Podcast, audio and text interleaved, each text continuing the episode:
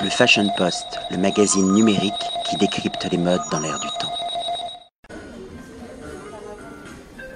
William Arlotti pour le Fashion Post aujourd'hui avec Philippe Dimeo. On va parler archi, design, décoration, on va parler volume, on va parler couleur, matière.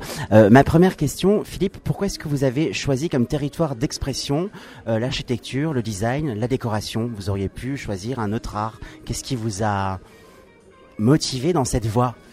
Ce qui m'a amené dans cette aventure, bah, déjà c'est le début de mes études, hein, tout simplement. C'est parce que j'ai commencé une formation euh, d'architecture aux Beaux-Arts d'Aix-en-Provence. Voilà. Donc ça a commencé par ça. Mais je me suis rendu compte que c'était une échelle qui était pas forcément voilà, c'était pas tout à fait la mienne en tout cas en, termes d'échelle. Et, après, je suis passé sur le design. Mais bon, j'ai gardé évidemment cette, euh, connaissance euh, du volume quand même. Vous savez que chaque euh, créatif, chaque artiste a une signature. Si on ferme les yeux et qu'on évoque son nom, il y a ce qu'on appelle l'ADN. Qu'est-ce qui caractérise justement votre signature à vous et qui vous rend unique? Je, rend unique, je ne sais pas, c'est peut-être prétentieux de dire ça, mais en tout cas dans l'approche, une approche très narrative, on va dire. Euh, donc c'est ce que j'essaie de faire passer dans les lieux. Alors beaucoup de créateurs euh, prétendent raconter une histoire, donc je suis pas, c'est pas unique en soi de dire ça, mais c'est vrai qu'il y, a, on va dire, c'est une forme de détournement. C'est-à-dire que j'aime bien une forme de classicisme, mais euh, voilà, en dans la décalant de, de, ce qu'on attend. Je suis un peu en décalage par rapport à, on va dire, à ce qu'on peut attendre. C'est, le cas de l'exercice d'ailleurs dans lequel, du lieu dans lequel on est aujourd'hui. Hein.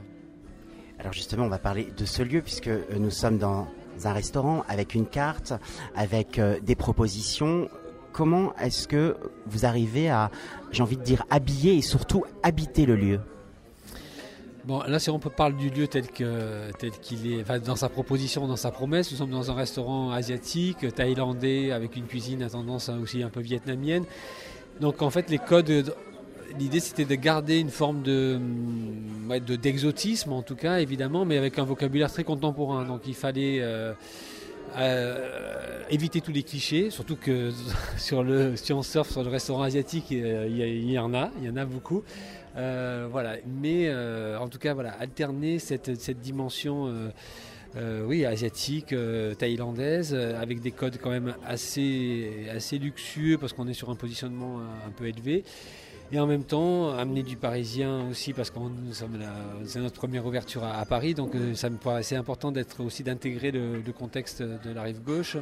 Euh, voilà. Et puis il y a toute la dimension festive du lieu euh, qui prend forme aussi avec voilà une acoustique qui est traitée de manière très particulière il y a un soin particulier attaché à ça euh, c'est intéressant, vous savez, quand on arrive dans ce lieu, moi j'ai le sentiment d'être dans une boîte noire et il y a cette idée d'être révélé par la lumière. absolument, oui, c'est très juste. Effectivement, alors c'est vrai qu'il y a une volonté d'être dans un lieu très sombre, assez intime, parce qu'il est assez festif le soir, et effectivement, tout l'apport de, jaune d'or en fait, euh, et voire même de, de laiton par moment, euh, ça, ça, amène des éclats de lumière, soit par touche. Alors après, il y a un travail il y a une attention vraiment toute particulière qui a été donnée à la lumière effectivement dans ce lieu. C'est-à-dire qu'on a des éclairages qui sont très sophistiqués, évidemment, toutes sont d'immeubles, mais chaque euh, éclairage est, presque une mini mise en scène en soi, parce qu'en fait j'ai utilisé une palette de, luminaires très très différents les uns des autres, qui s'inscrivent quand même tous dans une cohérence euh, au sein du lieu, mais qui chacun ont une expression euh, personnelle. Donc ce fait que ça nous aide aussi à créer des mini-espaces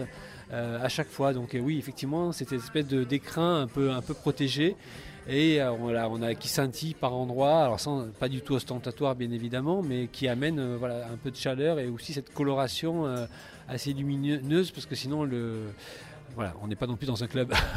Moi j'ai l'impression que c'est un puzzle où chaque euh, convive, en fin de compte, vit sa propre histoire parce qu'il y a différents univers. Il y a cette idée aussi des escaliers avec ces, arêtes lumineuses. On a un plancher en bois qui rappelle la couleur de l'or et vous avez traité le bambou en laiton. Donc on, vous, avez, vous avez cassé les codes en fin de compte des clichés fantasmés. Oui, alors quand je, disais tout à l'heure justement le détournement, c'est justement c'est dans ce sens-là, c'est qu'effectivement il y a deux types de bambou. Alors il y a certains apis qui sont euh, traité, c'est un bambou en, laiton effectivement, et surtout la cage du tigre qui est assez spectaculaire, donc cette mezzanine, suspendue en fait, qui est un peu au-dessus de la salle, comme ça en apesanteur, qui est entièrement protégée de, bambou fait en acier ciré. Alors l'exercice, pouvait être à double tranchant, parce que ça aurait pu être euh, très premier degré, euh, voire même kitsch, mais en fait voilà, bon, c'est toujours facile, il faut le voir pour, pour, le comprendre, mais euh, le résultat est amène une. Là, encore une fois, on est protégé derrière ces bambous et en même temps, on a, une vision qui nous permet de, surplomber la salle et, le matériau en lui-même est, très étonnant parce qu'il y a une lecture immédiate du vocabulaire du bambou et en même temps, avec cette matière qui n'est pas la sienne. Voilà. Vous êtes dans un métier qui est assez polysensuel parce que vous devez connaître les matières, vous devez connaître les, volumes, vous devez connaître aussi toutes les règles pour que, j'ai envie de dire, la, la maison tienne. Quand euh, vous ne pensez pas archi, design, qu'est-ce qui vous nourrit? Qu'est-ce qui vous, qu'est-ce qui vous nourrit au quotidien? Quelles sont vos inspirations? Euh, en fait, le, fil conducteur, dans, peut-être dans tout mon travail, c'est tout ce qui touche au sens ou à la sensualité. Alors, parce que justement, on parlait de, cette alchimie. Pourquoi aussi un restaurant? Parce que je m'intéresse plus à, la restauration au goût qu'à un autre lieu, effectivement. Parce que le prochain, d'ailleurs, ce sera une pâtisserie, donc c'est encore lié au goût.